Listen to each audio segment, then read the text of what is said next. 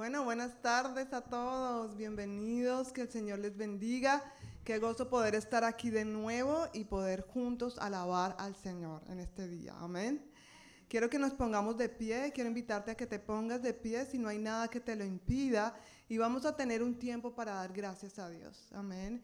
Quiero que por favor allí donde tú estás cierres tus ojos sin que permitas que nada distraiga este tiempo y que le des gracias a Dios por todas las bendiciones, la protección que Él ha tenido sobre tu vida esta semana. Así que vamos a tomar un momento allí para que tú puedas hablar con el Señor. Su palabra dice que donde hay dos o tres reunidos en su nombre, allí está Él. Así que quiero pedirte que tomes este momento para que tú hables allí con el Señor.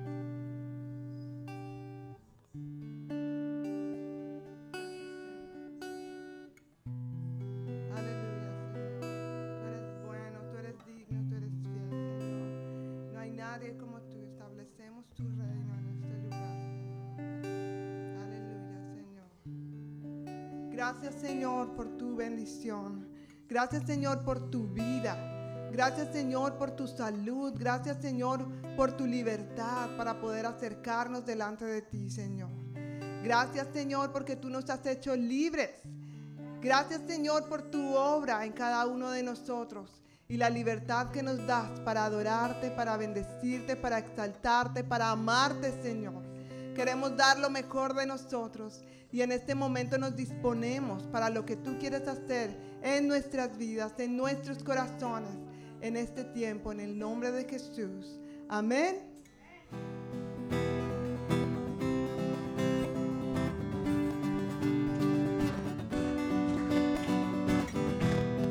Vamos a declarar que somos libres en el nombre de Jesús la tumba y la oscuridad. Da un paso adelante, no tengas temor. Corre a lugares abiertos, su gracia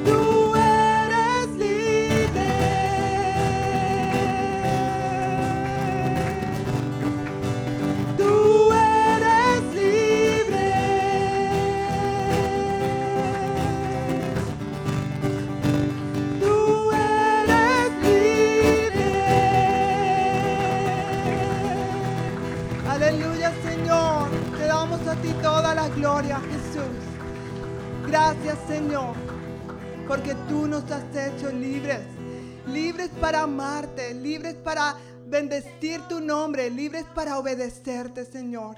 Y aquí estamos, Señor. Levantamos nuestras manos a ti, levantamos nuestro corazón a ti, levantamos, Señor, nuestra vida a ti. Queremos adorarte con toda libertad y queremos declarar a todo esto que quiera levantarse en contra de tu nombre, Señor. Todas las mentiras del enemigo que son rotas en este momento en el nombre de Jesús. Gracias por la autoridad que tú nos has dado para declarar tu verdad sobre nuestras vidas y nuestras familias, Señor. Te adoramos, Jesús. Exaltamos tu nombre, Señor. Y en este momento queremos decirte con todo nuestro corazón, Señor, que queremos vivir cerca de ti, Señor. Queremos verte más real en nuestras vidas, Señor. Y declarar es con la autoridad que tú nos has dado, Señor, las verdades en nuestra vida, en nuestros hijos, en nuestra familia, Señor. Te, te adoramos a ti, Jesús. Gracias, Señor.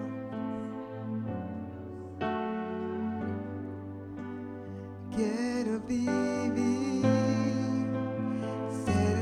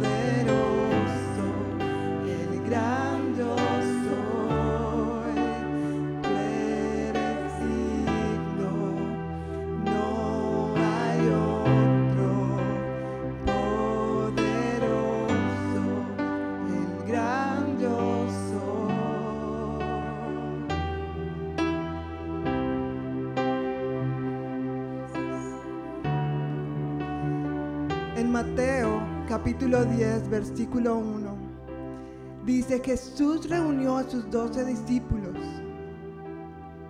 y les dio autoridad para expulsar espíritus malignos y para sanar toda clase de enfermedades y dolencias. Y en el versículo 7 dice el Señor, vayan y anúncienles que el reino del cielo está cerca. Sanen a los enfermos, resuciten a los muertos, curen a los leprosos y expulsen a los demonios. Den tan gratuitamente como han recibido. Es la autoridad que el Señor nos da a nosotros. Nosotros tenemos la autoridad de Jesús para declarar y establecer el reino de Dios en nuestras vidas, en nuestras familias, en nuestras comunidades. Así que quiero pedirte en este momento que tú te reúnas allí con tu familia. Y quiero pedir a los hombres, a los hombres cabeza de hogar, que en este momento abraces a tu esposa y a tus hijos y declares en el nombre de Jesús la luz de Cristo, porque tienes la autoridad. Si estás ahí solito, por favor, busca a alguien, una familia que pueda acogerte. Busca a alguien para orar en este momento. Y vamos a declarar en el nombre de Jesús, con la autoridad que el Señor nos ha dado, Señor. Declaramos en el nombre de Jesús tu verdad, tu vida sobre nuestros hijos, sobre nuestras familias en el nombre de Jesús. Porque no hay nada que pueda levantarse en contra de nosotros, Señor. Y si hay algo que quiera levantarse, lo reprendemos en el nombre de Jesús. Así que echamos fuera en este lugar toda enfermedad, toda depresión, toda ansiedad. En el nombre de Jesús declaramos tu libertad, Señor, la libertad que proviene de tu Espíritu Santo. Y declaramos, Señor, la bendición que proviene de ti. En el nombre de Jesús. Gracias, Señor. Gracias por tu amor. Gracias por tu autoridad. Gracias, Señor, porque las tinieblas quieren levantarse, pero tú, Señor, nos das la autoridad para declarar tu paz, para declarar, tu consuelo, para declarar tu victoria en el nombre de Jesús. Somos libres para hacer tu, voluntad, Señor. Somos libres para vivir como tú quieres, Señor. Así que te damos gracias. Gracias, Jesús, porque tú eres el gran yo soy porque tú eres el Dios, el Rey de Reyes y Señor de Señores, y no hay nadie más grande que tú, Señor. Tú tienes la autoridad y no hay nada, Señor, que pueda prosperar en contra nuestra, Señor. Gracias, Jesús. Gracias, Señor. Gracias por estos hombres que tú has puesto como cabeza de nuestras familias, de nuestras comunidades, Señor.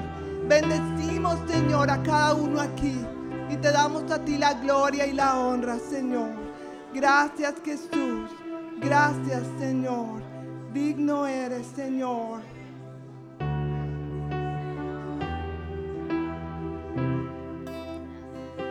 El gran yo levantamos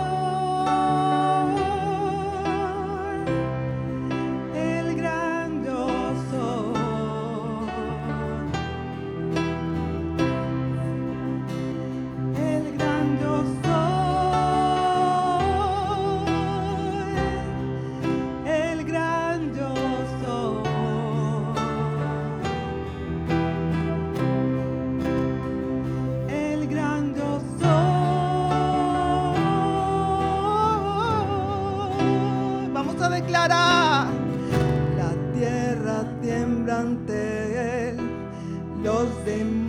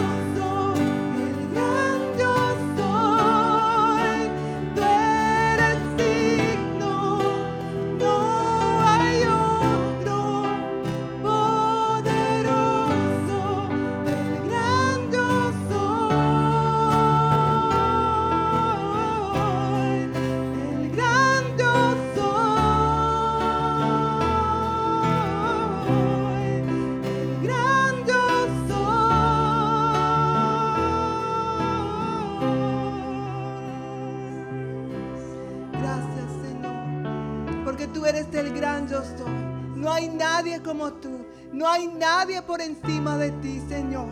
Te adoramos, Señor. Y declaramos tu victoria sobre nuestras vidas, Señor.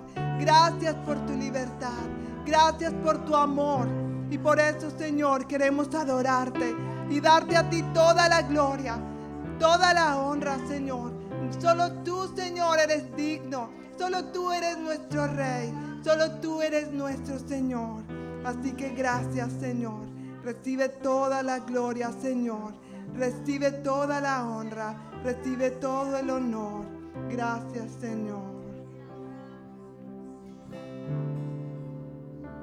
Gracias, Señor.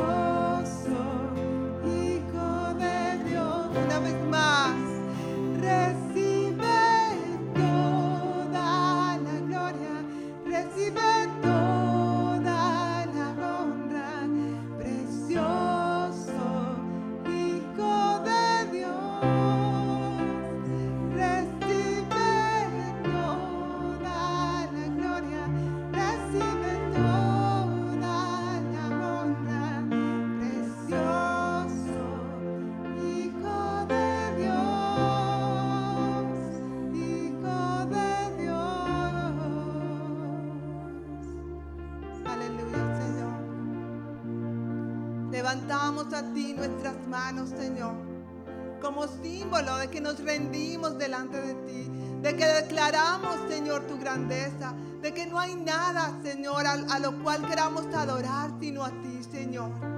Queremos honrarte, no solamente por lo que tú haces, sino por lo que tú eres. Tú mereces la gloria porque tú eres Dios. No hay nadie como tú, Señor. Y estamos tan alegres, tan, somos tan bendecidos de que podamos entrar a tu presencia sin nada que nos lo impida, Señor Jesús. Gracias, Señor. Gracias, Jesús. Te adoramos, exaltamos tu nombre, Señor. Gracias por recibir nuestra alabanza, que no sale solo de nuestros labios, Señor, sale de nuestro corazón, que suba como olor fragante a ti, Señor. Es nuestra ofrenda para ti en este día, Jesús. Gracias por llenarnos de ti por llenarnos de tu paz, por recordarnos quiénes somos en ti, Señor. Somos tus hijos y tú nos has dado la victoria, Señor. Así que te honramos y bendecimos tu nombre, Señor. Aleluya. Vamos a dar un aplauso al Señor. Gracias, Jesús. Tú eres bueno, tú eres fiel. No hay nadie como tú, Señor. Honramos tu nombre, Jesús. Digno eres, Señor. Gracias, gracias Señor te damos. Tú eres bueno Jesús. Con esta misma actitud de adoración, vamos a tomar un tiempo para orar por Ucrania. Entonces vamos a tener las peticiones de nuevo. Vamos a dividir, como hicimos la vez pasada, el salón en cuatro. Entonces quiero pedir el favor, ¿sí? La primera parte de aquí, las primeras cuatro bancas de bancos de, este lado, van a orar por la petición número uno. Y la, parte de atrás, si por favor puede orar por la petición número dos.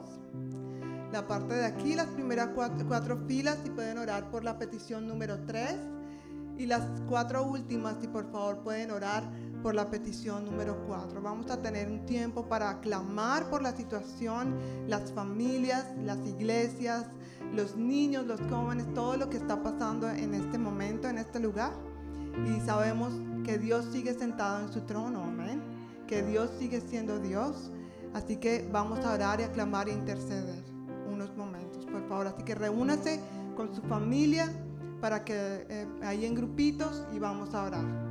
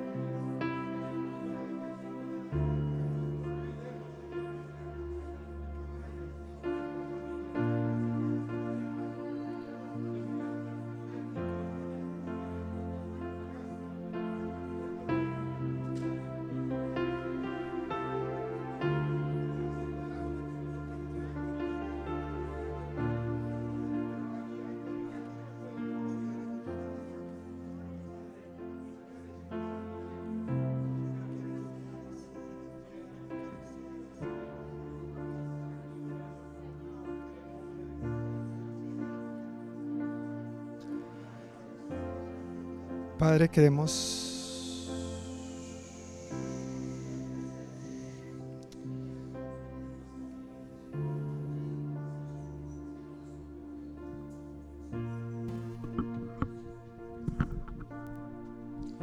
Padre, queremos tomar el tiempo para orar juntos, Señor, por la nación de Ucrania, dándote gracias, porque podemos acudir a ti, Señor, medio de tanto dolor, en medio de tantos desafíos, en medio de, de que a nuestros ojos esto parece imposible, Señor, para ti todo es posible. Tú eres todopoderoso y nosotros levantamos, Señor, a la nación de Ucrania, declarando sobre ellos tu paz, el shalom de Dios. Este shalom que no importa las circunstancias, allí está presente porque tú eres el príncipe de paz. Declaramos sobre ellos, Señor, esta paz que tú has prometido darnos, que sobrepasa todo entendimiento y que guarda nuestros corazones y nuestros pensamientos en Cristo Jesús. Esta paz que no depende de las circunstancias, de si hay guerra o no. Que no depende, Señor, de los acuerdos entre naciones. Por favor, exáltate, Dios, en medio de esta nación, en medio de esta guerra, sé tú exaltado, sé tú glorificado. Pedimos, Señor, que todos los esfuerzos que se están llevando a cabo para que estas personas tengan las cosas básicas, agua potable, comida, pañales para los bebés, implementos de aseo higiene personal.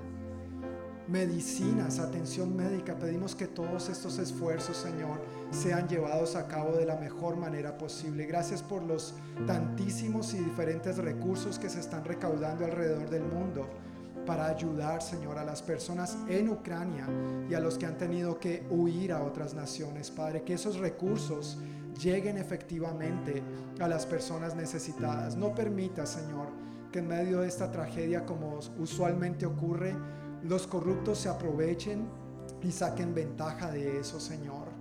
Oramos también, Padre, no solamente por las personas en Ucrania, pero oramos, Señor, por el pueblo ruso, entendiendo que ellos también te necesitan y entendiendo que el pueblo del común están sufriendo las consecuencias, Señor, de las decisiones de sus gobernantes. Pedimos, Padre, que tú te glorifiques grandemente en esta guerra, que tú te glorifiques grandemente y que tú traigas restauración a los ucranianos, a los rusos, y que por favor tú tengas misericordia de nuestro mundo. Ten misericordia de tu creación, Señor, y guarda a las naciones de la tierra, Señor. En el nombre de Jesús. Amén y amén. Amén. Amados hermanos, como había anunciado el domingo pasado, eh, vamos a estar recaudando una ofrenda el día de hoy para precisamente apoyar los esfuerzos que estamos haciendo. la iglesia cuadrangular, nosotros tenemos una rama, un brazo que se llama Foursquare Disaster Relief y ellos están encargados de, de ser la primera respuesta en casos de catástrofes y dificultades. El año pasado ayudaron con todo esto de los huracanes eh, las tormentas, hemos ayudado en la crisis en Venezuela, donde hay conflictos y guerras de diferentes maneras. Y les invité a que si querían podían entrar a la página de ellos, Foursquare Disaster Relief, y ver ahí todo lo que ellos hacen. Es una, una rama de nuestra denominación y allí también si tú deseas puedes dar directamente para apoyar económicamente los esfuerzos que se están haciendo para llevar alimentos, medicinas, productos de higiene agua potable. En algunos de nuestros templos allá en los sótanos hay gente refugiada. La comida se está acabando, hay gente enferma y necesitan medicinas y hay algunos valientes que se están atreviendo a llevar esto y hacer esto posible. Y ya que tú y yo tal vez no podemos ir, ni tenemos que ir tampoco, por supuesto, pero podemos orar y podemos dar, podemos dar. Entonces una manera de dar es entrando directamente a la página de ellos y ahí lo puedes hacer directamente. Pero otra manera también es a través del sobre de diezmos y ofrendas que nosotros usamos habitualmente cada domingo. Tú puedes marcar en tu sobre.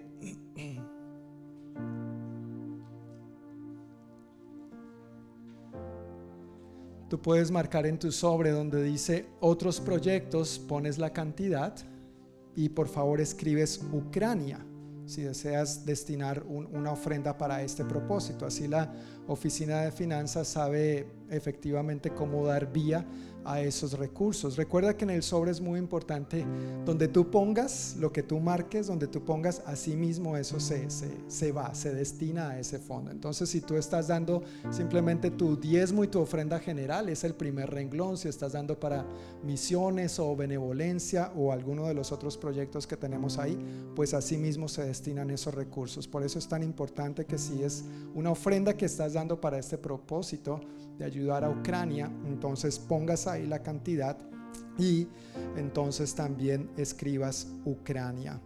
Vamos a dar gracias a Dios por los diezmos y las ofrendas y nos disponemos para recaudar esto también. Padre, muchísimas gracias por el sustento económico que tú brindas a tu pueblo, a nosotros, tus hijos, a tu iglesia.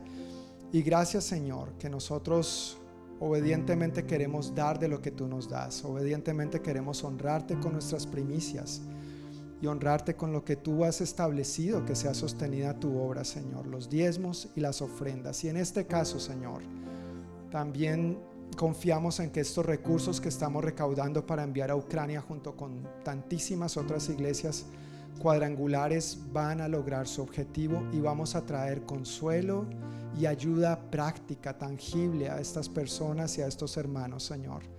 Pedimos que estos recursos sean sabiamente administrados y que tú, por favor, Señor, los multipliques en gran manera. En el nombre de Jesús. Amén y amén. Entonces no tienen que salir de sus bancos, los hermanos van a ir pasando las, las canastas por donde están ustedes sentados.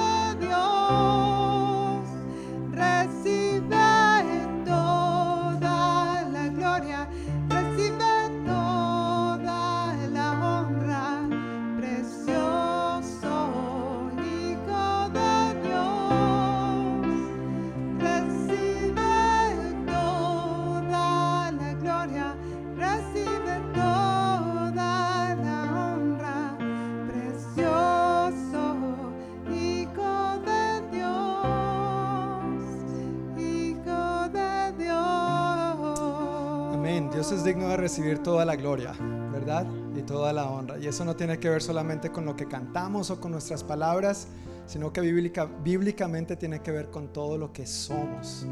Dios dice en su palabra, busca adoradores que le adoren en espíritu y en verdad. Y eso tiene que ver absolutamente con todo lo que tú y yo somos, decimos, hacemos, pensamos.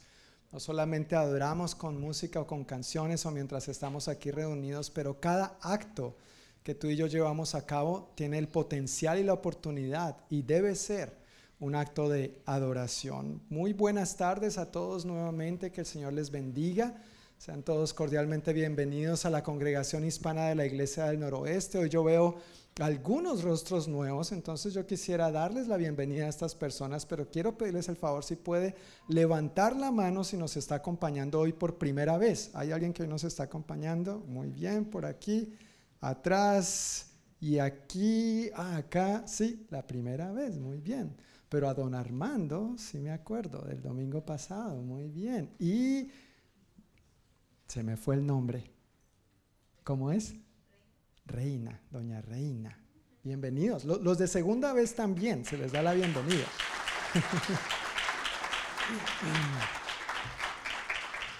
Esperamos que sean bendecidos, animados y edificados en este tiempo que, que, pasamos juntos. Que la pasen bien, que la pasemos bien mientras aprendemos juntos de la palabra de Dios y nuestros corazones son animados a servir al Señor y a ser más y más como Él. Antes de compartir brevemente un par de anuncios, quisiera asegurarme de que todos tienen su hoja con el bosquejo, las notas del sermón de hoy, que es por un lado y por el otro lado, el calendario del mes con algunas de las actividades de la iglesia. Si no tienes esta hojita, por favor levanta tu mano. Gracias Juan, Rina, Gerardo, no la tienen. Eh, Mari tampoco. Por aquí. ¿Sí? Ah, perdón, pues Marlene, levanten su manito para que los, los hermanos puedan ver y así repartir a quienes le hacen falta. Gracias. El que no tiene hoja paga la cuenta. Entonces por eso todos queremos tener la hoja.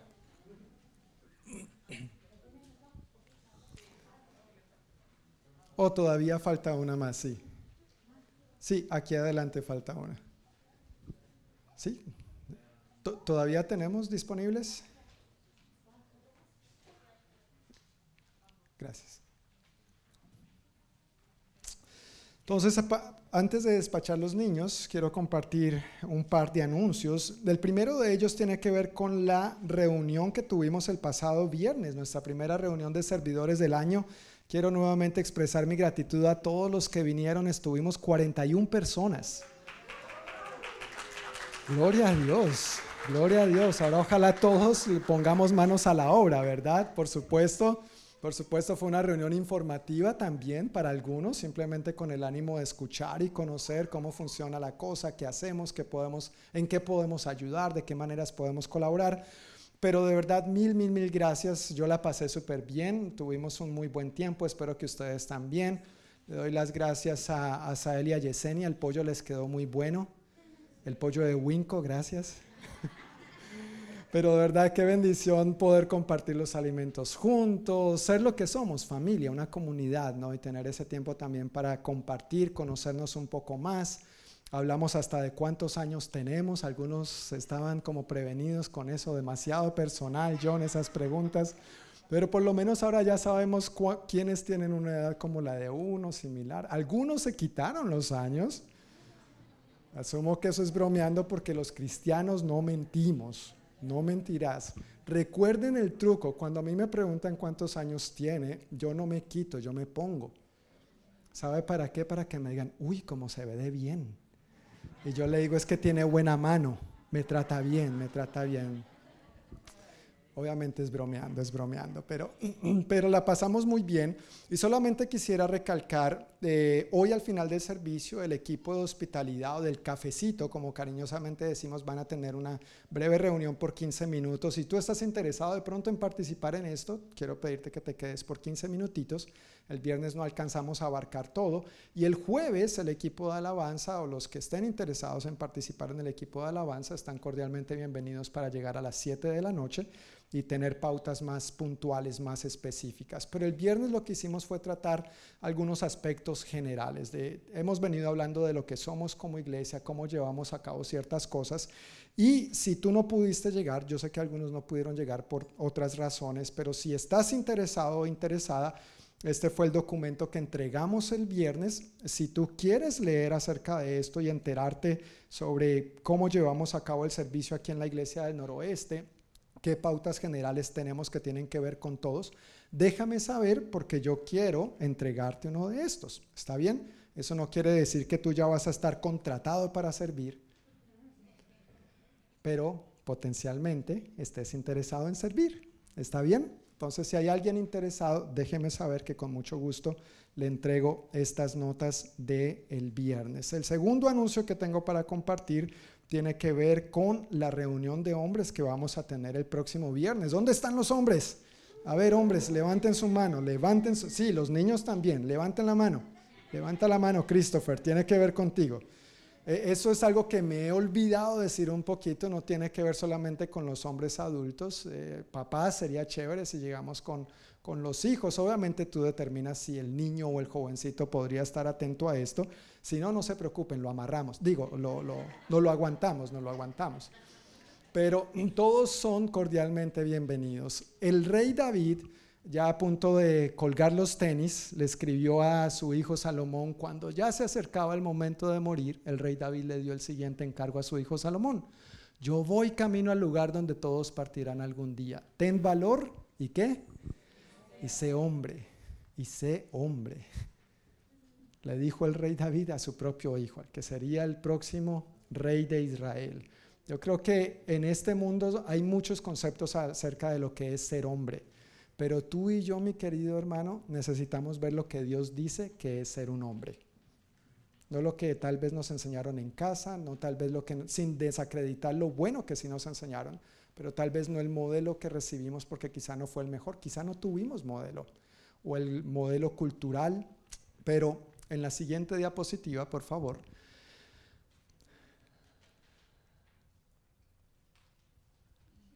En la siguiente diapositiva, por favor. Allí está, allí está. Dice, siendo un hombre de Dios, lo que Dios dice que es ser un hombre. Esto va a ser este viernes, marzo 18, de 7 a 8 y media de la noche en el Banquet Room. Y tranquilos, no tienen que venir en ayuno. Les había bromeado diciendo que íbamos a ayunar, pero no, no, no. Aún así muchos se anotaron. Pero no, no, cambié de parecer, no vamos a ayunar, vamos a tener algo para merendar, algo de refrigerio. Si tú estás interesado y todavía no te has inscrito, yo quiero pedirte el favor, en la entrada de la capilla hay una mesita y en esa mesita normalmente ponemos las hojas donde quiero pedirte que te anotes. Esto es con el propósito de estar preparados y de que no te toque ayunar, no, no mentiras. De que la comida alcance, de que los materiales alcancen, de poder planearnos y organizarnos de la mejor manera. Entonces, si hay algún hombre que todavía no se ha anotado y quiere estar este día con nosotros, por favor, al salir del servicio, recuerde pasar por ahí y escribir su nombre y su teléfono para que nos veamos el próximo viernes a las 7 de la noche aquí en el Banquet Room. Mi hermano Luis, tú me recibes esta hojita, por favor, que también tiene que ver con eso. La otra está allá afuera. Pues con estos anuncios los chiquitines de 3 a 11 años, entonces pueden pasar ahora sí a su clase de escuela dominical. Van hoy con tía Ana Gladys, tía Majaya y Sarita. Entonces todos los chicos entre 3 y 11 añitos pueden ir a su clase de escuela dominical. Y los chicos de 11 para arriba nos quedamos aquí.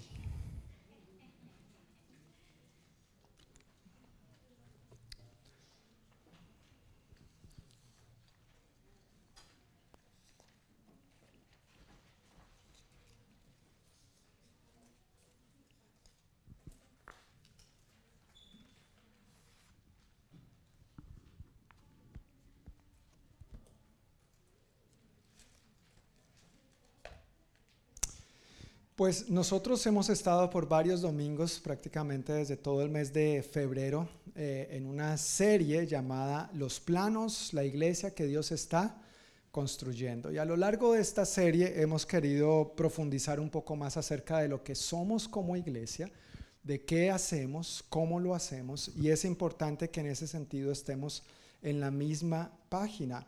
Hemos hablado sobre nuestra misión y cuatro palabras que nos ayudan a condensar cómo llevamos a cabo esta misión. Nosotros en la Iglesia del Noroeste estamos en misión con Jesús para ver a los perdidos, salvados y discipulados. ¿Ya, se sabe en esa misión? ¿Sí? Ok, porque voy a tomar el examen la próxima semana.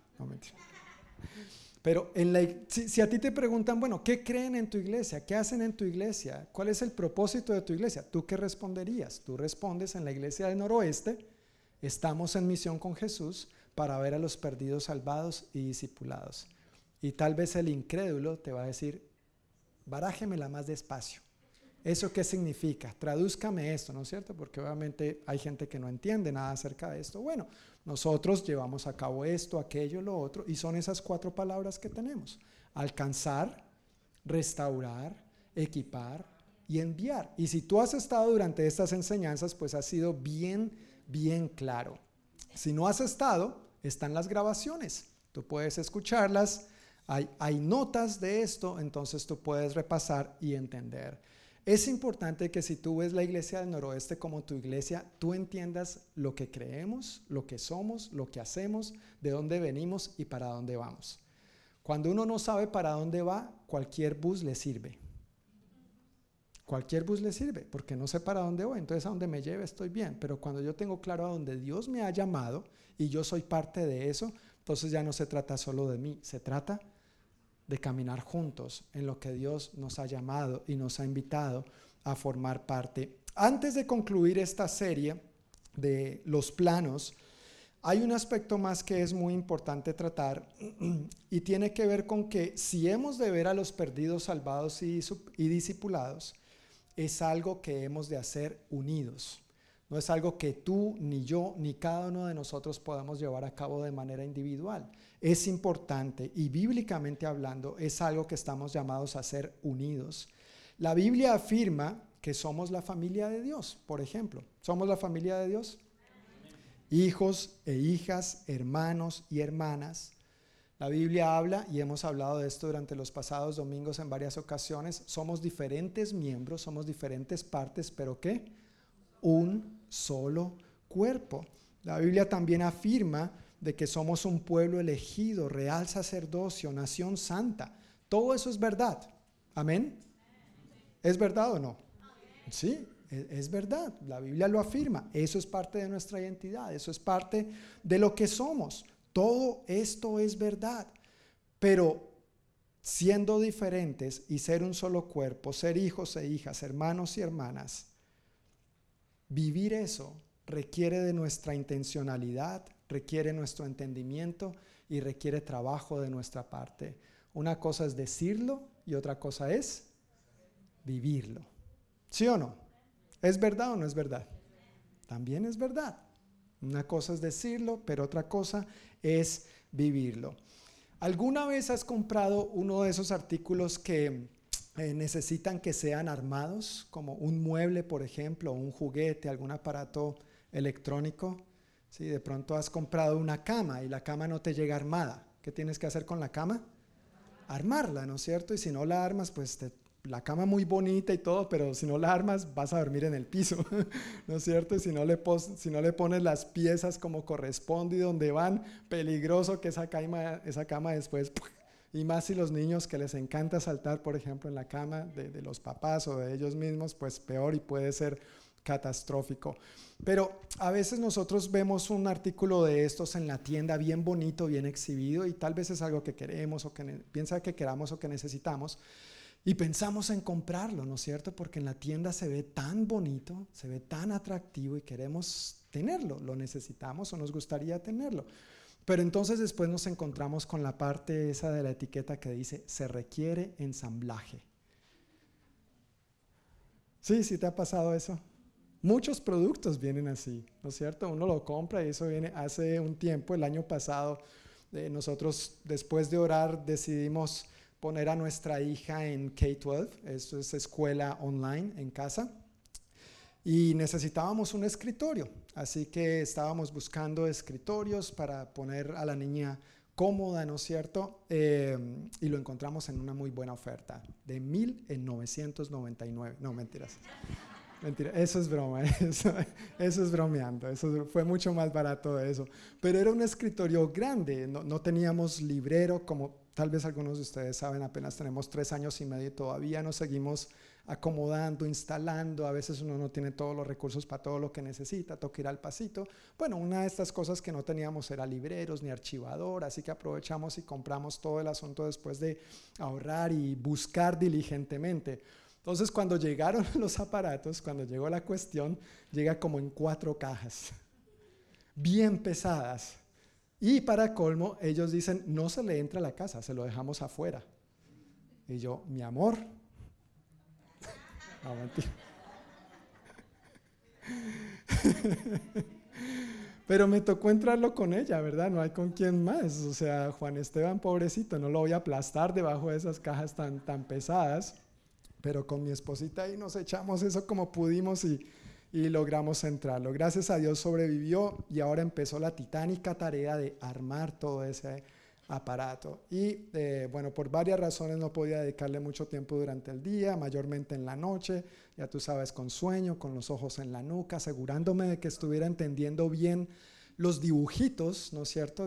ayudan los dibujitos, el problema es cuando los dibujitos están al revés en una de esas páginas el bendito dibujo estaba al revés y por eso no me cuadraba la cosa. ¿Sí? Fue un error de impresión, no fue mío. Sin embargo, seguí las piezas, me gusta leer las instrucciones, consejo, es importante leer las instrucciones.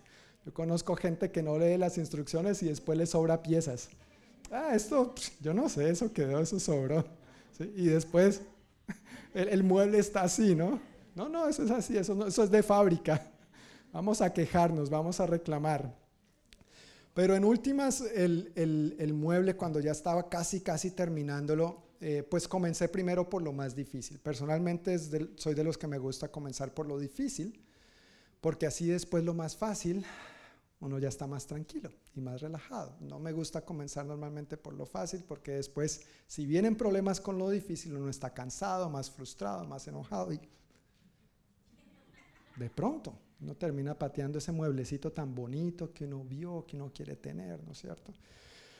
Pero cuando estaba por terminar en la parte más sencilla, que era el archivador, lo más pequeño, eso igual era pesado, era muy pesado. Dicen en la República Dominicana más pesado que un matrimonio obligado. Imagínense la comparación tan tremenda. No es mi caso, solo para aclarar, eso fue un dicho que aprendí como misionero en la República Dominicana. Pero estaba yo ahí con mis gavetas, y la bendita última gaveta no entraba. No cuadraba. Después de armar todo, ¿no es cierto? Después de haber hecho lo más difícil, ahora lo más fácil. Ok, me llené de paciencia, ya era como la medianoche, pero dije, lo voy a lograr, lo voy a lograr. Por fin desarmé una pieza, desarmé la otra, volví a probar bien, que estuviera leyendo, entendiendo, midiendo bien. Finalmente logré que la gaveta entrara en su lugar. Todo este cuento solamente para ilustrar que esas famosas piezas que compramos que dicen se requiere ensamblaje, literalmente requieren ensamblaje. Requieren nuestro entendimiento, requiere leer las instrucciones, requiere trabajo, requiere esfuerzo y muchas veces requiere la ayuda de otro, ¿no es cierto? Requiere hay algunas cosas que es difícil armarlas uno por, por sí mismo, requiere la ayuda de, de otro. Cuando hablamos de la iglesia que Dios está construyendo, sucede exactamente lo mismo. La iglesia es bonita.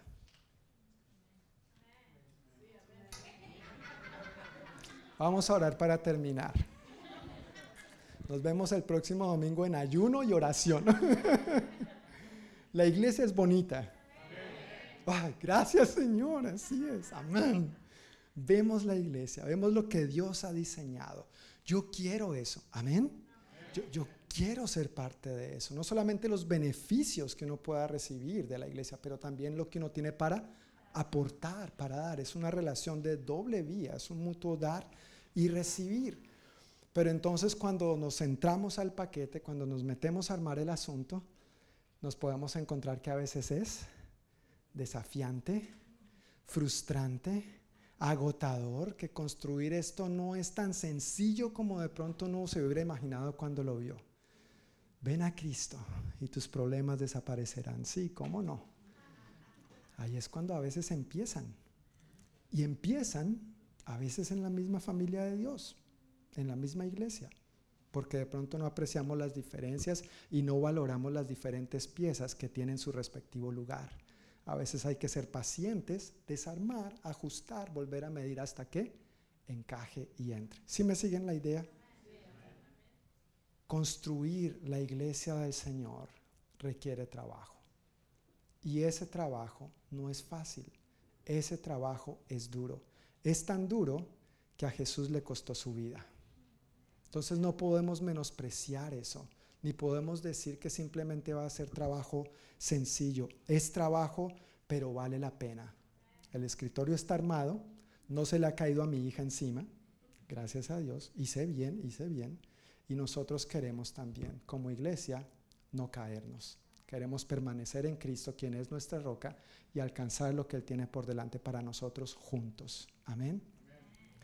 Teniendo esta imagen en mente, yo quiero que nosotros veamos hoy un poco la importancia de una comunidad saludable y cómo la construimos juntos. La importancia de una comunidad saludable y cómo la construimos juntos. El título del mensaje de hoy es Una iglesia que construye comunidad. Una iglesia que construye comunidad. Este mensaje me salió tan largo que decidí partirlo en dos. Para no tenerlos hoy hasta las 8 de la noche. Gracias, de nada para no tenerlos hoy hasta las 8 de la noche, decidí partirlo en dos preferiblemente. Entonces hoy vamos a ver una primera parte de este mensaje de una iglesia que construye comunidad y con el favor de Dios vamos a ver la segunda parte el próximo domingo y Dios mediante, entonces concluiremos el siguiente domingo, en dos domingos. Un primer aspecto que yo quiero compartir acerca de esto tiene que ver con la teología de comunidad. Cuando se oficia una boda, es muy común que se cite una escritura en Génesis 2.24. Esta escritura de Génesis 2.24 dice, por tanto, dejará el hombre a su padre y a su madre. Miren, eso es muy sabio. Salir de las faldas de papá y mamá es lo más sabio que Dios ha inventado para el matrimonio. Gracias, mi amor. Amén. Eso es lo más sabio que Dios ha inventado para el matrimonio. Si, si, el hijo se quiere quedar ahí en casa con su esposo o la chica con su esposo, mira, mm, gracias mi amor por tu ayuda, pero ya es hora de que eches alitas a volar. Amén. Dios sabe por qué lo hace. Y si tú has vivido esas situaciones, tú sabes. Tú sabes cómo es la, la cuestión. Mi esposa y yo hemos hablado de las visitas, esto es paréntesis, consejo adicional, el pilón. Hemos tenido la visita de nuestros padres. Espero que mis suegros no estén escuchando esto. No, mentiras, ellos lo escuchan, pero saben que los amo. Tengo muchísima confianza con ellos. Pero eh, recuerdo cuando nació nuestra primera hija, Sara, mi suegra, fue y, yo amo a mi suegra. ¿Quiénes aman a su suegra? Uy, bueno. Nos va a tocar editar esa parte, Carlita, al final. Vamos a cortar esa parte. Pero yo amo a mi suegra, ella es una mujer de Dios, ella es una mujer súper servicial, muy usada por Dios en diferentes aspectos. Y la emoción de que viniera a ayudarnos, porque obviamente en la República Dominicana sin familia y llegó a estar ahí con mi hija, pero, pero a los tres meses yo ya estaba... Gracias, suegrita. No así, no así tal vez eso está mal, pero como que ya, ya demasiado. Y al hablar con mi esposa, ella estaba de acuerdo.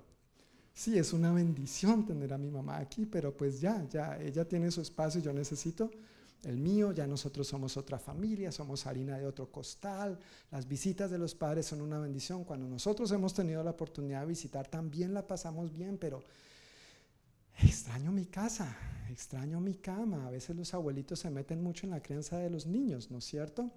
Y bueno, e-, eso es otro tema que en algún momento lo vamos a hablar. No se preocupen. Eso viene. Puntos suspensivos. Ya me estoy desviando del asunto. Pero dice Génesis 2.24, por tanto dejará el hombre a su padre y a su madre y se unirá a su mujer y serán una sola carne.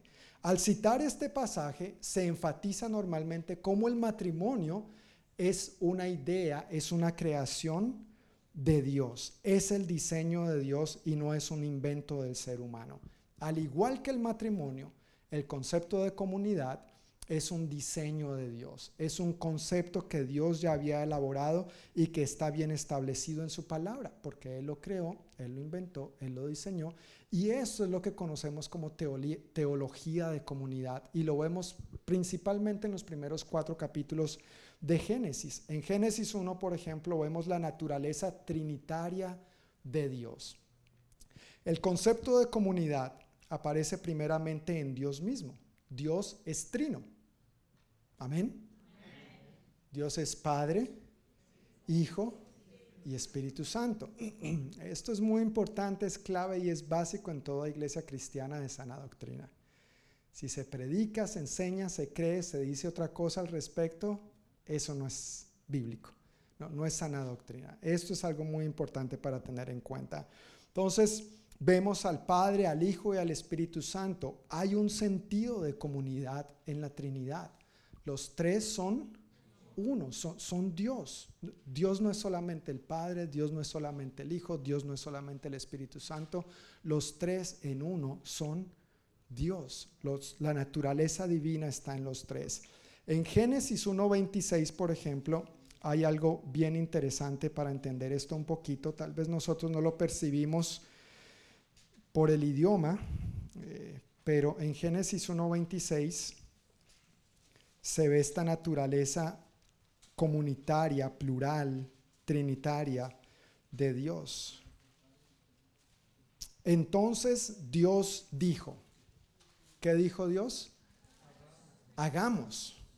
¿Cómo así que Dios dijo hagamos? Porque es trino, porque es tres en uno. Hagamos a los seres humanos a nuestra imagen para que sean como nosotros. Ellos reinarán sobre los peces del mar, las aves del cielo, los animales domésticos, todos los animales salvajes de la tierra y los animales pequeños que corren por el suelo. Esa palabra traducida para nosotros Dios aquí en su idioma original, Elohim, es plural. Para nosotros, en español diría dioses, pero obviamente no es correcto traducirlo dioses, porque es Dios tres en uno. En el idioma original, en el hebreo, tal vez si tú y yo fuéramos judíos y habláramos y entendiéramos hebreo y el hebreo bíblico, eso sería clarísimo.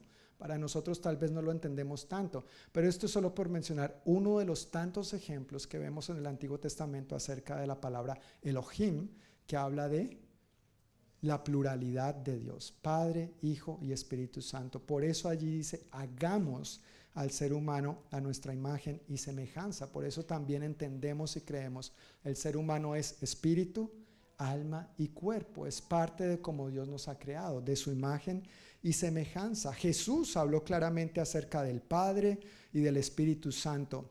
Y vemos, tanto en el Padre como en el Hijo y en el Espíritu Santo, la naturaleza divina en cada uno de ellos y en ellos juntos como unidad.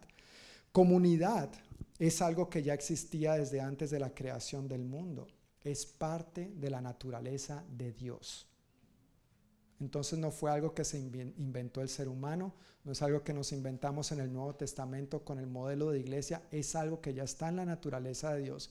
Y al Dios crearnos a su imagen y semejanza, es algo que somos también y que estamos llamados a reflejar. Dios nos creó seres relacionales. Esto lo vemos en Génesis 1 y 2.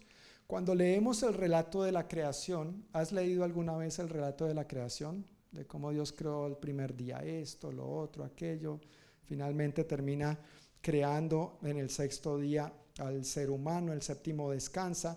Pero al leer el relato de la creación, nos damos cuenta entonces que Dios nos creó a su imagen y semejanza, y parte de esa imagen y semejanza tiene que ver con que fuimos hechos seres relacionales. ¿Seres qué? Relacionales. No nos creó Dios para ser llaneros solitarios. Dios nos creó seres relacionales y para estar en relación con Él y los unos con los otros. Y como la Biblia lo revela a partir de ahí, para una relación familiar. Entonces viene el tercer puntito que tienen ahí en, su, en sus notas. Dios creó que el matrimonio y la familia. Puntualmente en Génesis 2, y, y estoy tratando de abarcar mucha cosa corriendo un poquito, pero está en la Biblia. ¿Has leído el Génesis? ¿Sí? Los primeros capítulos. Si no, tarea. Léelo. Léelo con las notas ahí en mano y te vas a dar cuenta de que eso está ahí. Pero Dios creó el matrimonio y la familia. Es parte de lo que entendemos como la teología de comunidad. En Génesis Dios, en Génesis 2, perdón, Dios dice, no es bueno el hombre esté solo. Amén. ¿Cuántos hombres decimos amén? Bueno, para los que dijeron amén, pueden salir al final, yo no sé, no respondo. No sé sus esposas qué van a hacer, pero amén, no es bueno que el hombre esté solo. Ahora, aquí hay unos aspectos interesantes. ¿Estaba solo Adán? No, no, había qué? Animales, por ejemplo. Gracias a Dios que a Dios no se le ocurrió que la ayuda de era un elefante o yo no sé, el hipopótamo. ¿No es cierto? Gracias, Señor. Sí, ellos no eran ayuda idónea. Pero no solamente por los animales. Adán tenía a Dios. ¿No habías pensado en eso? Estaba en comunión con Dios íntima, perfecta, estrecha. No había el pecado todavía. Adán y Eva no, bueno, Eva no existía, no habían desobedecido todavía. Pero qué interesante que Dios diga, no es bueno que el hombre esté solo. Dios estaba en relación con Adán, Adán estaba en relación con Dios. Adán estaba llevando a cabo lo que Dios le había encomendado, cuidar la tierra, ponerle nombre a los animales, imagínense todo el tiempo que le tomó eso, ¿no es cierto? Y después Dios dice, no es bueno que esté solo, refiriéndose a que no era bueno que estuviera solo en cuanto a su misma especie, en cuanto al género humano. Entonces creó a Eva. Gloria a Dios. Gloria a Dios. Sí, lo hizo caer en profundo sueño, la primera cirugía, no estética precisamente, pero quedó bien Adán después, quedó mejor después de eso. ¿No es cierto? La primera cirugía registrada en la Biblia, Adán se despierta de su profundo sueño y dice,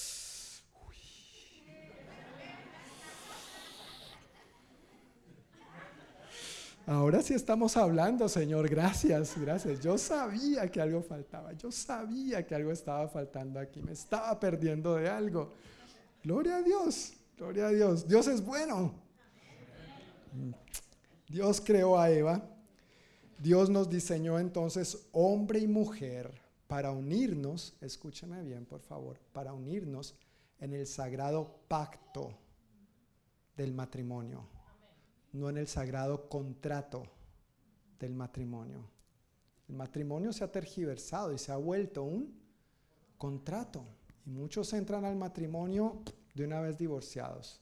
Yo llegué, al yo llegué a esta sociedad con tanto, tú llegaste a esta sociedad con tanto, si algo pasa, tú te devuelves con tus cosas, yo me devuelvo con las mías. Hermanos, en el matrimonio somos uno, uno. Y lo tuyo es mío y lo mío es mío, pero yo te lo presto. No, no, así no, así no. Así no. Lo tuyo es mío, no, no, es ni tuyo ni es mío, es, es, es nuestro. Es nuestro, porque ya no somos dos, somos uno, somos una sola carne, o como dicen otras traducciones, se funden, nos fundimos en un solo ser. ¿Ves la naturaleza de Dios manifestada en lo que es la familia y el matrimonio? ¿Ves la teología de la comunidad aquí? Dios, Padre, Hijo y Espíritu Santo. Ahora el hombre y la mujer ya no siendo dos entes, sino uno. Entonces, qué bueno cuando esposo y esposa, primeramente, dependemos de Dios, confiamos en Dios y juntos caminamos en unidad hacia lo que Dios tiene por delante para nosotros. ¿No es eso una bendición? Claro que es una bendición. Y mira, no, lo hacemos perfectamente, no, no somos perfectos en esto, pero precisamente porque no lo hacemos perfecto, necesitamos depender de Dios en primer lugar. Cordón de tres hilos no se rompe fácilmente. Allí es donde necesitamos la intervención de Dios en nuestro matrimonio, en nuestra vida. La esposa necesita a Dios, el esposo necesita a Dios como individuo, pero juntos como una sola unidad necesitamos la intervención de Dios en nuestra vida. Y por supuesto Dios nos juntó o nos unió en el sagrado pacto del matrimonio, no del qué, no del contrato, para que entonces fuéramos fructíferos y nos multiplicáramos. A algunos les va muy bien con eso de la fructificación y la multiplicación. Otros no tanto, pero gloria a Dios. Entonces, a partir de allí vemos padres y madres, hijos e hijas, hermanos y hermanas, la familia y la comunidad no es un invento del ser humano. La familia y la comunidad es un invento de quién? De Dios. O creación, mejor es la palabra más acertada. Es creación de Dios. Ahora, hasta allí todo bien, todo bonito, todo hermoso. ¿No es cierto? Pero llegamos a Génesis capítulo 3 y nos encontramos con qué? Con el pecado con la desobediencia. Y todo ese mueble bonito ahora se vuelve más complicado de armar, más desafiante, más difícil, más trabajo y a veces más frustrante. Gracias por no decir amén. Sus caras lo dicen todo. La mía también, yo lo sé. Pero es una realidad. Lo vivimos, la Biblia así nos lo muestra y tú y yo somos testigos de ello. El pecado trajo ruptura a la comunidad. En Génesis 3 vemos o nos muestra más bien que Adán y Eva decidieron desobedecer a Dios, rompiendo así su relación con Dios, su pacto con Dios y su pacto del uno con el otro también. El pecado rompe la comunidad. Rompe primero la relación con quién? con Dios. Y en segundo lugar, el uno con el otro. E, eso es lo que hace el pecado, eso es lo que sucedió con ellos en aquel entonces. Mira lo que pasó entre ellos. Primero pretendieron esconderse de Dios. Cuando menciono esto, yo siempre pienso que ingenuos Adán y Eva, ¿no es cierto? Ay, Señor, es que te escuchamos. Ahora, Dios sabía dónde estaban ellos, por supuesto. Pero no somos así de ingenuos nosotros también a veces. Dios sabe. Y a veces nosotros, ay no, qué vergüenza, ¿qué pensará Dios de mí? Lo que Dios piensa de ti es que te ama. Que a pesar de tu pecado, Él dio su vida por ti en la cruz. Que si tú te arrepientes, eres limpio de todo pecado y libre de toda condenación. Eso es lo que Dios piensa de ti. Amén. No tenemos por qué escondernos de Dios, pero el pecado busca eso, romper la relación y, y haciéndonos creer que al escondernos la cosa va a estar bien. No, va a estar peor.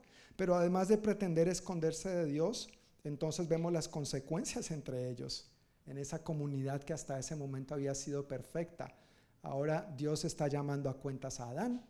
Hermanos, Dios nos llama a cuentas a nosotros. Dios nos llama a cuentas a nosotros. Recuerda que la que desobedeció primero fue Eva. Pero ¿a quién llamó Dios a pedirle cuentas? Adán. Adán, ¿dónde estás? Adán, ¿dónde estás? Lo dice la Biblia, no lo digo yo. Génesis 3. Pero entonces, después de que Dios llama a Adán, Adán dice, ah, yo no sé, la mujer que me diste por esposa. Entonces Adán le empieza a echar la culpa a Eva, que indirectamente se la está echando a quién? A Dios, porque ¿quién le dio esa mujer sota? ¿Recuerdan?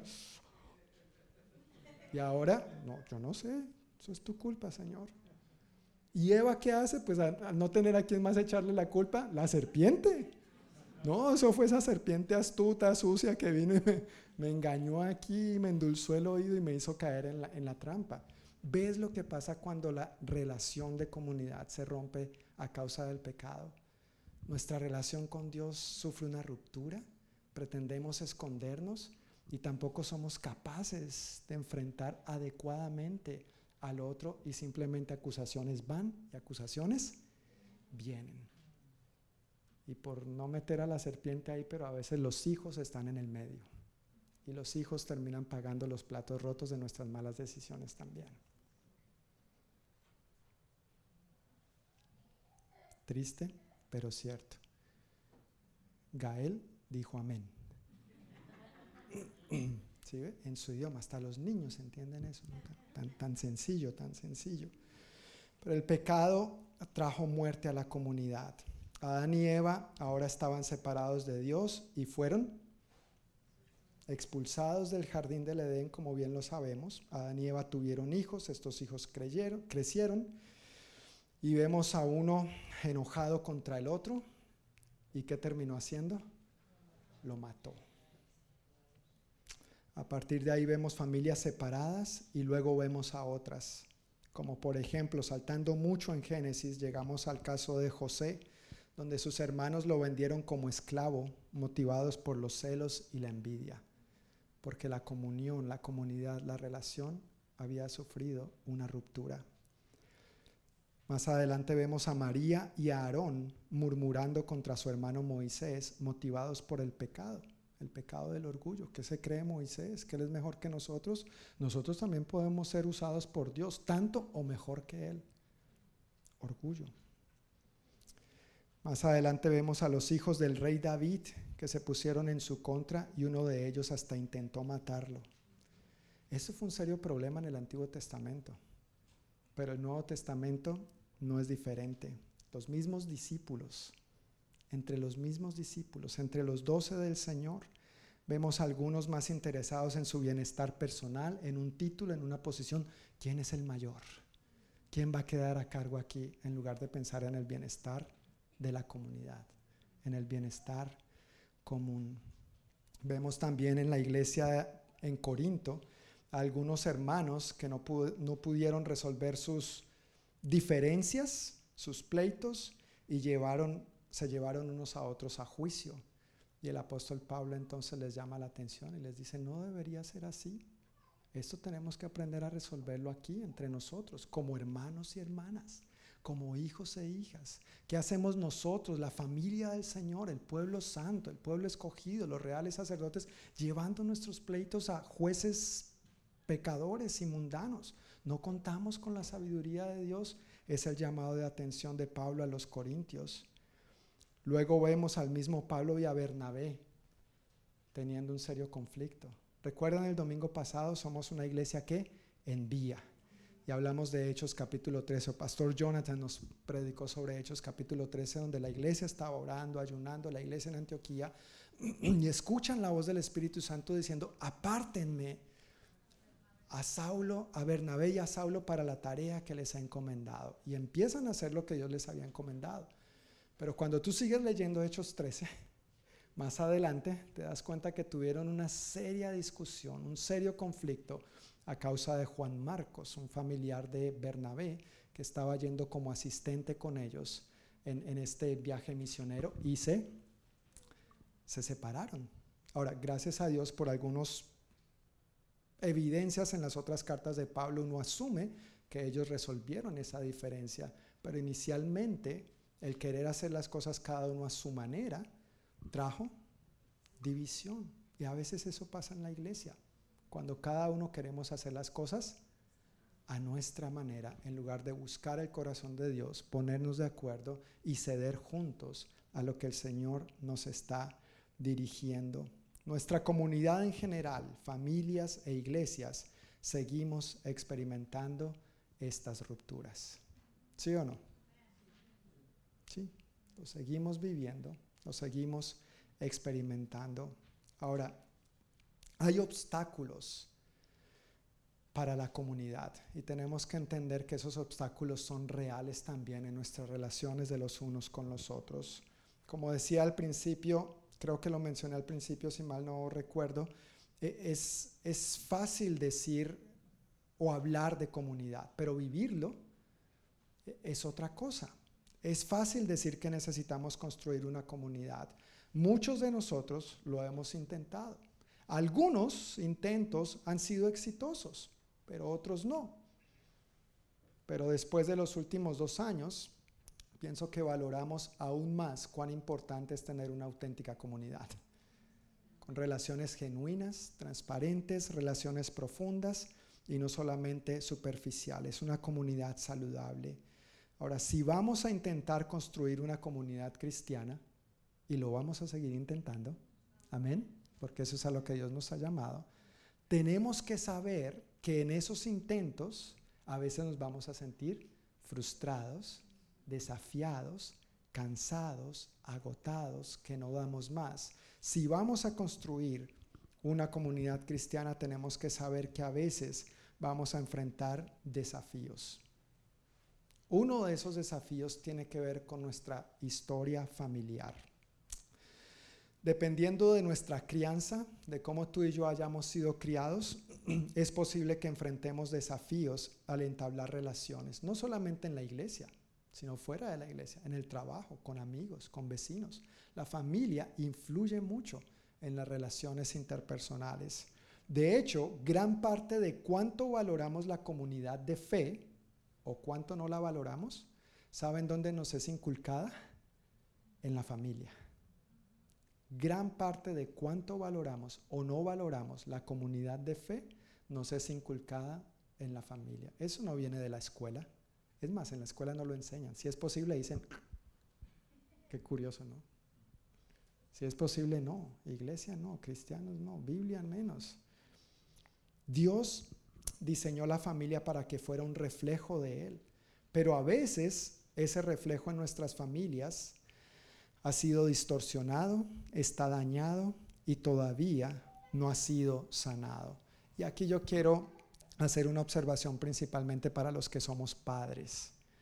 Nosotros papás tenemos esta principal y privilegiada responsabilidad de parte de Dios de mostrarle a nuestros hijos quién es Dios, cómo es Dios.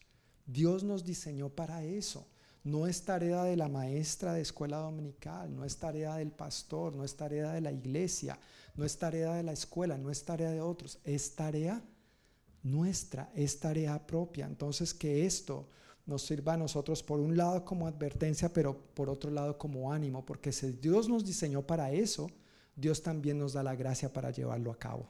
Amén. Dios nos equipa y Dios nos da la gracia para llevarlo a cabo. Ahora, ninguna familia es perfecta, todos enfrentamos problemas, ¿sí o no? Ah, gracias, yo pensé nuevamente, tal vez yo soy el único.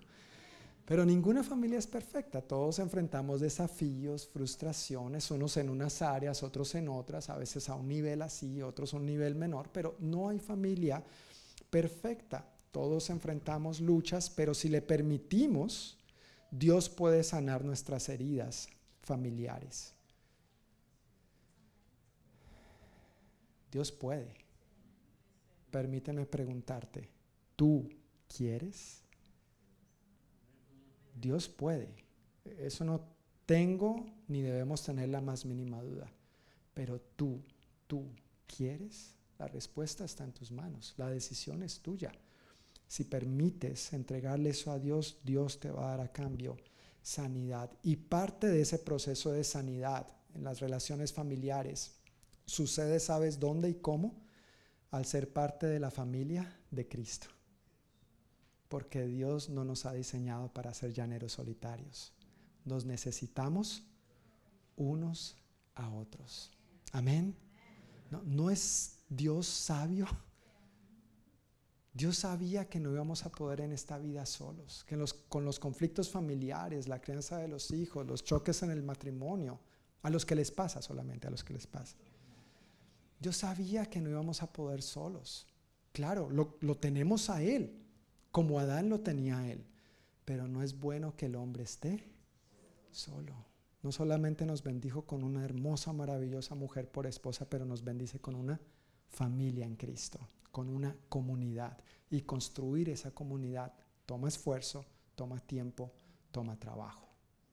¿Estamos tú y yo dispuestos a trabajar en esa dirección? Amén. Yo sí, yo sí y espero que tú también. para algunos inclusive, este asunto de la historia familiar como un obstáculo para la comunidad ha llegado a ser un obstáculo tan grande que para algunos la familia en Cristo ha llegado a convertirse en más familia que la familia de sangre, en algunos casos. E, es triste en el sentido de, que no sea así con la familia de sangre, pero por otro lado, qué bendición que hay una familia en Cristo. Y, yo conozco casos, yo conozco casos donde definitivamente la, la familia es los papás son los que le disipularon y le mentorearon en Cristo y le ayudaron a salir adelante del hoyo en que se encontraba, porque al resto de la familia en realidad ni le importaba. Si vivía, moría, se perdía, ¿qué les importaba? La familia en Cristo hace una gran diferencia en nosotros si lo permitimos. Otro obstáculo para la comunidad es nuestra historia en la iglesia. Esta es otra parte a veces difícil de tocar y difícil de mencionar. No hablamos solamente de heridas familiares de sangre, pero heridas de familia en Cristo. Si el modelo de iglesia que nosotros a veces pudiéramos seguir se basa solamente en reuniones, asimismo nuestras relaciones van a ser abrumadoras, se trata de lo que hay que hacer, se trata del trabajo y la productividad que tenemos que llevar a cabo y simplemente van a ser relaciones superficiales y pasajeras. Si la relación de iglesia se trata solamente de asistir al servicio, lo cual nos puede hacer sentir bien con nosotros mismos y nos puede hacer pensar que estamos haciendo bien y lo suficiente, pues entonces simplemente vamos a estar construyendo relaciones de domingo, porque eso es la relación dominguera. Pero construir comunidad es siete días a la semana. Construir comunidad es dentro de este espacio, dentro de este lugar, pero sobre todo afuera. Es cuando tenemos la oportunidad de conocernos más personal y más íntimamente, de servirnos los unos a los otros en aspectos prácticos, de acompañarnos en los momentos difíciles y de celebrarnos en las victorias. De eso se trata la familia que Dios nos ha dado. Normalmente cuando hablamos de relaciones de iglesia, esperamos que los demás se comuniquen con nosotros, en lugar de nosotros con ellos. Esperamos que sea el otro el que tome la iniciativa en lugar de nosotros tomarla. Que otros me saluden en lugar de yo saludar. No me miró, no me sonrió, no me dijo, Ujieres, por favor, sonríanle a todo el mundo. Espero que todos sean bien recibidos. Pero tú sabes, a veces eso es una de las quejas en las iglesias en general. No me miran, no me dicen, no me llaman, no me tienen en cuenta. Yo he recibido personalmente quejas de, ay, yo me enfermé y nadie me llamó. ¿Y quién sabía que estabas enfermo o enferma? No, nadie. Ah, pues es que en la iglesia no practicamos adivinación. Gracias a Dios, los cristianos no practicamos adivinación. Si tú tienes una necesidad, déjanos saber, comunícate. Y no tiene que ser exclusivamente el hombre de Dios, sin decir que sea yo, pero el hombre de Dios. Somos familia, somos familia, somos hermanos y hermanas, nos tenemos los unos a los otros. Tomemos nosotros la iniciativa. A veces en cuanto a relaciones de iglesia, que sirvan otros. Yo no, yo estoy bien así. Gracias. Punto.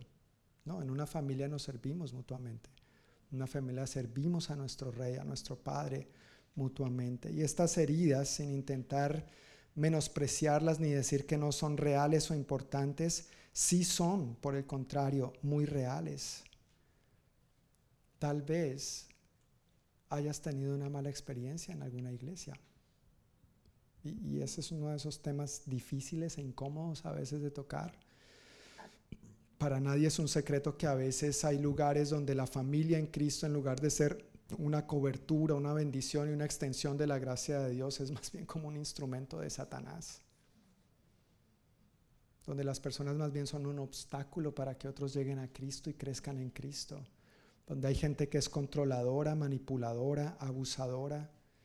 Tal vez has experimentado o has visto o has sido testigo de un grave pecado que ha cometido alguien en una iglesia o, un líder, un pastor que tuviste anteriormente. Y ese grave error, ese grave pecado trajo defraudación y una profunda herida a tu corazón. Yo he visto algunos así, no lo puedo negar. Pero gracias a Dios han sido más los buenos ejemplos gracias a Dios, han sido más los ejemplos de que aunque algunos han caído en cosas serias y delicadas, se han arrepentido, han reconocido su pecado y Dios los ha restaurado, porque para eso también es la familia en Cristo. No somos un instrumento del diablo para señalar, juzgar y condenar, somos un instrumento de Dios para su gracia derramar. Amén. Pero a veces esas heridas nos defraudan y nos preguntamos si vale la pena esto. La respuesta es sí, sí vale la pena. ¿Sabes por qué? Porque después de todo ese trabajo la gaveta va a encajar. Amén. La gaveta va a encajar. Pero tenemos que perseverar, tenemos que echarle ganas, tenemos que seguir para adelante a pesar de los obstáculos que enfrentamos. Otro obstáculo que enfrentamos como comunidad o para la comunidad es nuestro ejemplo cultural, el ejemplo de la cultura que nos rodea. Es triste, pero a veces se tiende a dar más peso, más valor, más importancia a otros aspectos que a la comunidad de la fe. Por ejemplo, tendemos a tratar a la iglesia de la misma manera que un club, un equipo deportivo o un hobby. Sin decir que esas actividades sean malas o sean menos, pero tristemente a veces tienen una voz de peso y una razón más fuerte en nuestras vidas que lo que Dios y su familia dicen. La cultura influye grandemente en cómo llevamos a cabo la comunidad hoy en día. La era tecnológica es otro desafío que nosotros atravesamos. Vivimos en una época donde nos conocemos a través de las redes sociales. Y la gente tiene cientos y miles de amigos, pero realmente no nos conocemos cara a cara, no nos conocemos personalmente, no sabemos nuestros gustos, no sabemos... Eh, ¿Quiénes llevan más de 10 años en el país? ¿Dónde vive? Si tiene mascotas o si no le gustan. ¿Cuántos años tiene? Y vivimos relaciones superficiales. Pasa hasta en las mejores familias. Necesitamos profundizar, necesitamos echar raíces, necesitamos ser lo que Dios ha diseñado que seamos. Y un último obstáculo tiene que ver con nuestras propias razones personales, personalidad, temperamento, el rechazo que hemos o hayamos sufrido, las opiniones o ideas preconcebidas, juzgar antes de conocer, pensamientos pecaminosos, todo esto son obstáculos que nos pueden alejar de las personas. En lugar de abrirnos, acercarnos, tomar la iniciativa, nosotros nos echamos para atrás y pensamos que simplemente con dos horas que venimos y pasamos juntos el domingo, vamos a estar construyendo una comunidad fuerte y saludable. No, hermanos, toma tiempo, toma trabajo, es algo de 24 horas los 7 días a la semana. Amén. Esa es la comunidad de fe, esa es la comunidad cristiana. Ahora, si queremos construir eso, va a requerir trabajo. Si queremos construir una comunidad dominguera, no hagamos más, no hagamos nada. Dejemos la gaveta así, eso nadie se va a dar cuenta. Y queda el escritorio ahí cojeando, rencando, funcionando de mala manera, que si se le cae encima a alguien no importa. No, sí importa. Vamos a hacerlo bien. Amén. Vamos a hacerlo bien. Dios está con nosotros, su Espíritu está con nosotros. Y en eso entonces tiene que ver la restauración de la comunidad. Y es el último punto que quiero mencionar rápidamente, porque tiene que ver con la buena noticia. Dentro de todos estos desafíos y dentro de todo lo malo y la, la intervención del pecado y de lo pecaminoso en las relaciones de comunidad, de familia, de los unos con los otros y en la relación con Dios, la buena noticia es que a pesar del pecado y de estos obstáculos que podamos enfrentar, Jesús vino para qué? Para restaurar. Jesús vino para restaurar. Él abre caminos donde no los hay. ¿No es esa una de las canciones que cantamos? ¿No es esa una de las escrituras que está en el Antiguo Testamento? Él abre ríos en la soledad. Él abre caminos donde no los hay. Y al rendirle nuestras heridas, como decía hace un momento, recibimos a cambio su sanidad y así entonces seamos parte de la construcción de una comunidad saludable. En Cristo el problema del pecado ya ha sido resuelto. ¿Sí o no? En Cristo el problema del pecado ya ha sido resuelto. Mira, tus pecados pasados, tus pecados presentes y tus pecados futuros ya han sido perdonados. Y esto yo no lo digo para que uno viva una vida descarada y sin vergüenza, porque eso tampoco es, eso no es la gracia, eso no es bíblico, eso no es verdad. Pero tú tienes que vivir con la certeza, la tranquilidad y la seguridad de que Dios no está en el cielo, sentado en su trono, esperando a que tú cometas el primer error para partirte con un rayo. Ese no es el Dios de la Biblia. Él es un Dios de gracia, de amor, de perdón. Él es justo, claro que sí. Pero precisamente por su justicia fue que mandó a su Hijo a la cruz a morir por ti y por mí para que hoy recibiéramos su regalo de amor, de perdón y de salvación. Tenemos que descansar en su gracia. Tenemos que confiar en lo que Él ha hecho, en lo que está haciendo y en lo que hará también. Dios ya resolvió el problema del pecado en Cristo y por lo tanto nuestra relación con Dios y con los demás puede ser restaurada. Nuestra relación con Dios, gracias a Cristo Jesús, puede ser restaurada, pero también nuestra relación de los unos con los otros. No hay nada imposible para Dios. En Primera de Corintios, el apóstol Pablo escribe, "Oh muerte, ¿dónde está tu victoria?" Oh muerte, ¿dónde está tu aguijón? Pues el pecado es el aguijón que termina en muerte y la ley da al pecado su poder. Pero ¿dónde está esto? Ya está derrotado. Ya está derrotado. En Cristo tenemos la victoria. En primera de, Juan capítulo 3 versículo 8, la segunda parte dice que Jesús o el Hijo de Dios vino para destruir las obras del diablo. Entonces lo que el pecado quiso introducir y romper la comunión del ser humano con Dios y de los unos con los otros, Jesús lo vino a deshacer. Jesús lo vino a deshacer. Y en Juan 10:10 10, es un versículo muy conocido también, el propósito del ladrón es robar, matar y destruir. Pero yo he venido para que tengan vida y para que la tengan ahí, ahí. a medias. No, para que la tengan en abundancia. Yo, yo quiero esa vida abundante. Yo quiero esa vida abundante para mí, para mi esposa, para mis hijos, para mi familia. Quiero esa vida abundante para mi comunidad de fe, para mi familia en Cristo. Cristo vino a deshacer las obras del diablo. No importa el obstáculo que tú y yo hayamos enfrentado o que estemos enfrentando, necesitamos aferrarnos a que Cristo es todopoderoso para restaurar, para perdonar y seguir adelante. En Cristo ahora somos hijos e hijas de nuestro Padre Celestial. Por lo tanto, somos hermanos y hermanas. Si tenemos un mismo Padre que nos hace eso, hermanos, somos hermanos y hermanas. Aquellos que estamos en Cristo, ahora somos la familia de Dios. Por lo tanto, hemos entrado a formar parte de una comunidad no dominguera, sino una comunidad por la eternidad. Amén. Vale la pena que seamos una iglesia que construye verdadera comunidad. Toma tiempo, toma trabajo, es frustrante, es demandante, es exigente, pero vale la pena. Yo quiero que funcionemos bien. Yo no quiero que la gaveta nos quede a medias, pero eso requiere de tu disposición y de la mía. ¿Estamos en esto? Amén. Amén. El Señor está con nosotros. Yo quiero invitarles, hermanos, a que se pongan de pie. Y antes de orar y despedirnos, solamente quisiera mencionar lo último que está ahí en sus notas a manera de conclusión y aplicación, a manera de reflexión para cada uno de nosotros. Y quiero invitarte de corazón a que tú de verdad pienses en esas preguntas y, y, las respondas. Solamente tú tienes la respuesta a eso. ¿Cómo está tu relación con Dios?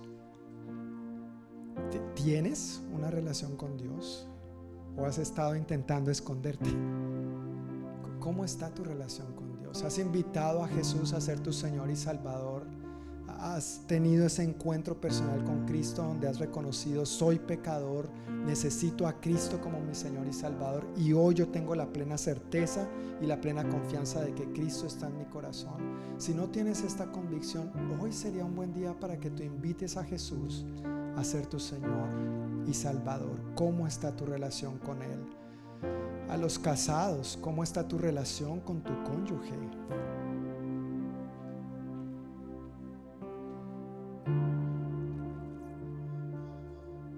Matrimonios experimentamos tensiones. ¿Sí o no? Yo sé que a veces yo digo, negro, mi esposa dice blanco, yo la perdono porque es negro, es lo que yo digo. No, cuando hablamos sale un gris lo más de bonito.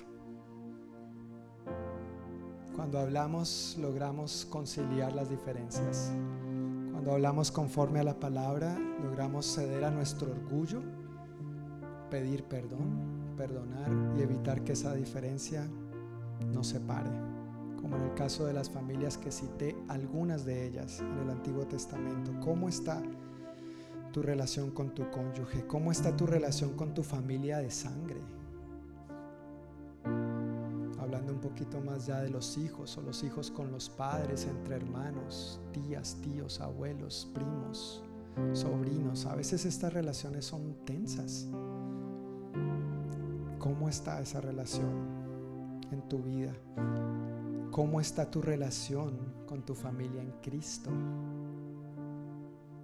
¿Crees que hay alguna ruptura con alguien? Y aquí sí quiero ser muy puntual, con alguien entre nosotros. ¿Crees que hay algo que debería ser sanado o restaurado?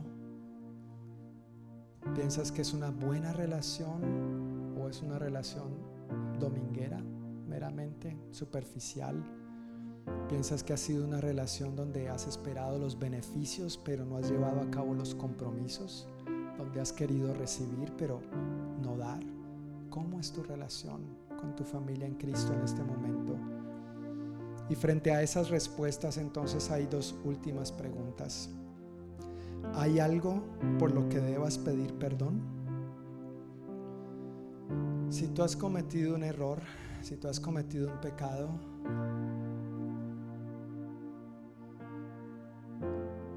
La Biblia dice en Primera de Juan, si confesamos nuestros pecados, Él es fiel y justo para perdonarnos y limpiarnos de toda maldad. La Biblia dice que cuando nosotros reconocemos nuestros pecados es un, es un paso de humildad, es una acción de, de, humillarme y decir, mira, perdón, perdón, no, no discúlpame, no lo siento, eso es cultural, bíblicamente es pedir perdón. Perdón, pequé contra ti, eso es lo que dice la Biblia. Perdóname. Estoy en la tarea, estamos en la tarea de enseñar eso a nuestros hijos, a pedir perdón. No, ay, lo siento, discúlpame, fue sin fue un accidente. Ese accidente tiene nombre, pecado. Y frente al pecado uno no se disculpa, uno se arrepiente, uno pide perdón. La buena noticia es que cuando uno lleva a cabo esto, dice que hay gracia para el humilde. Dios da su gracia a los humildes, pero se opone a los orgullosos, se opone a los soberbios. Yo no quiero ser soberbio, yo no quiero que tú y yo seamos orgullosos. Si hay algo por lo que debas pedir perdón, hay otra solución. Pide perdón, pide perdón. Por otro lado, hay algo que debas perdonar. No guardes la ofensa. Si, alguien ha pecado contra ti, si alguien ha cometido una ofensa contra ti y tú insistes en esa ofensa, Proverbios dice que el que insiste en la ofensa separa aún a los mejores amigos. Si alguien ha hecho algo contra ti, perdona. El único afectado de guardar esa ofensa, de guardar esa herida, es el que la guarda.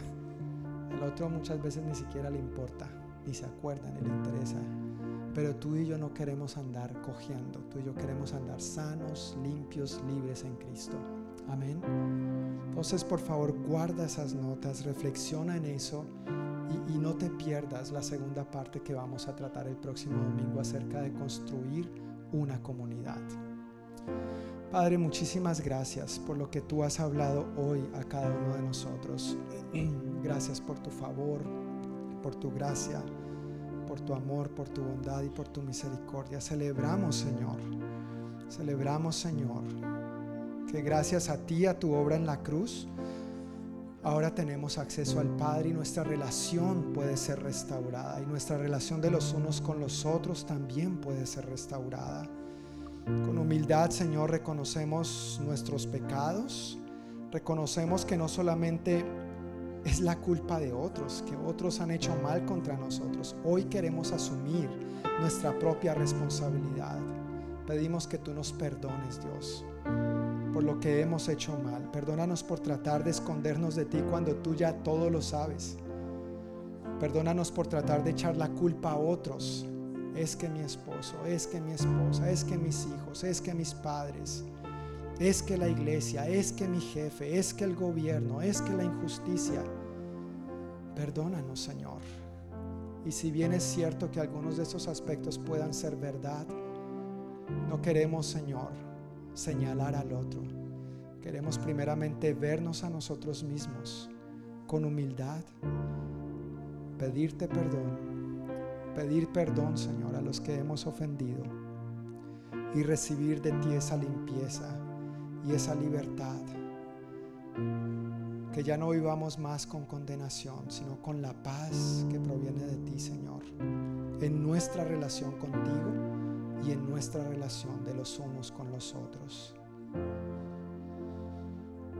Yo quiero pedir, hermanos, mientras seguimos en este tiempo de oración, quiero pedirles que sigamos los ojos cerrados, el rostro inclinado porque quiero preguntar si esta noche habrá alguien que quiere invitar a Jesús a ser su Señor y Salvador. Tal vez tú has tenido conocimiento de Dios, tal vez inclusive tú has sido un fiel asistente a las reuniones de la iglesia, pero no ha llegado el momento donde tú te has arrepentido de tus pecados, donde le has dicho a Jesús, perdóname a que entres a mi vida para que seas mi Señor y mi Salvador.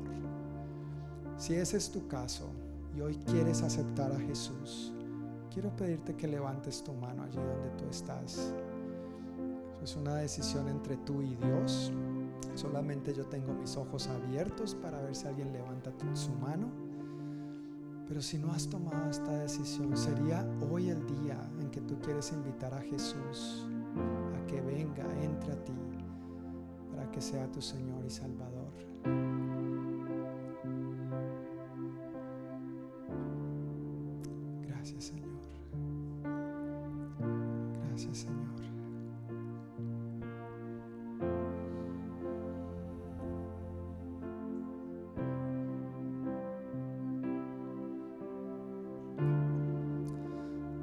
mientras mantenemos los ojos cerrados, una actitud de, reverencia ante el Señor, reverencia ante el Señor. Y, respetando la, la, privacidad del otro, del que está al lado tuyo, adelante tuyo, atrás tuyo. Es un asunto entre tú y Dios, pero siento de parte de Dios preguntar si hay alguien aquí hoy que ha estado enfrentando uno de estos obstáculos a la vida de comunidad. Obstáculo de una ofensa familiar, un obstáculo de una ofensa en la iglesia, un obstáculo de una ofensa, de alguna herida en estos aspectos. Y si ese es tu caso, el Señor te está invitando a entregar eso a Él, a rendirle eso a Él. Y de igual manera, como un acto de fe, como un acto de fe para Él, no, no para mí. Yo quiero invitarte a que tú levantes tu mano, diciendo, sí, yo necesito entregar esto. Gracias, gracias, gracias. Dios les bendiga. Pueden bajar su mano. ¿Habrá alguien más que diga, sí, yo estoy luchando con esta ofensa?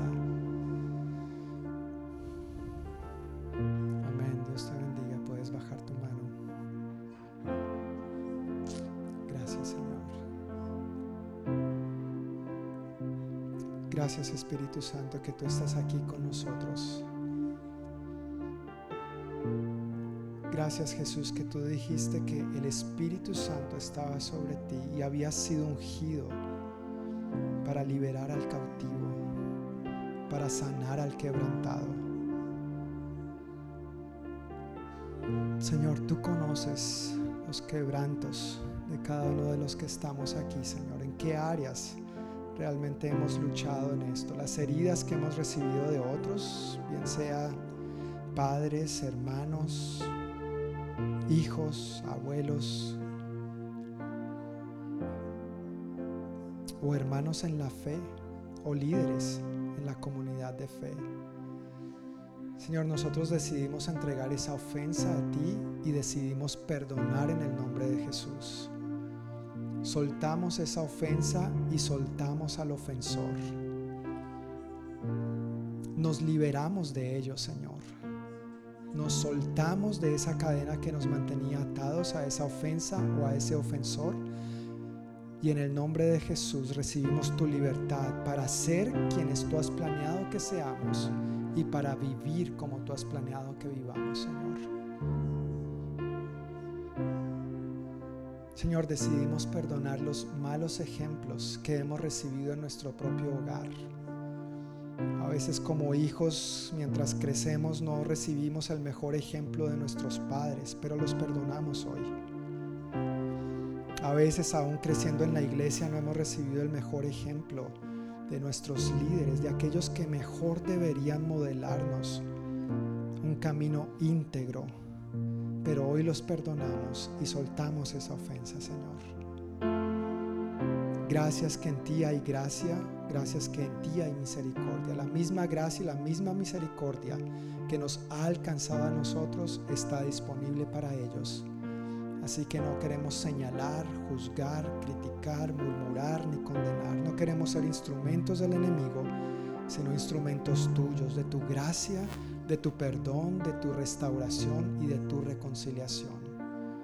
Con este entendimiento, con esta convicción y con esta paz, Señor, pido que nos lleves con bien a nuestros hogares y que sigas llevando a cabo tu obra en cada uno de nosotros en este sentido y por medio de nosotros, Dios, trayendo tu reino, trayendo tu paz, trayendo tu restauración y tu reconciliación en un mundo roto y lleno de relaciones a veces muy, muy superficiales.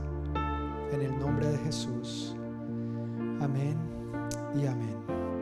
Amén. Familia, que el Señor les bendiga, que el Señor les siga fortaleciendo en todo y nos vemos el próximo domingo aquí, pero primero el viernes con los hombres a las 7 de la noche. Un abrazo y que Dios les bendiga.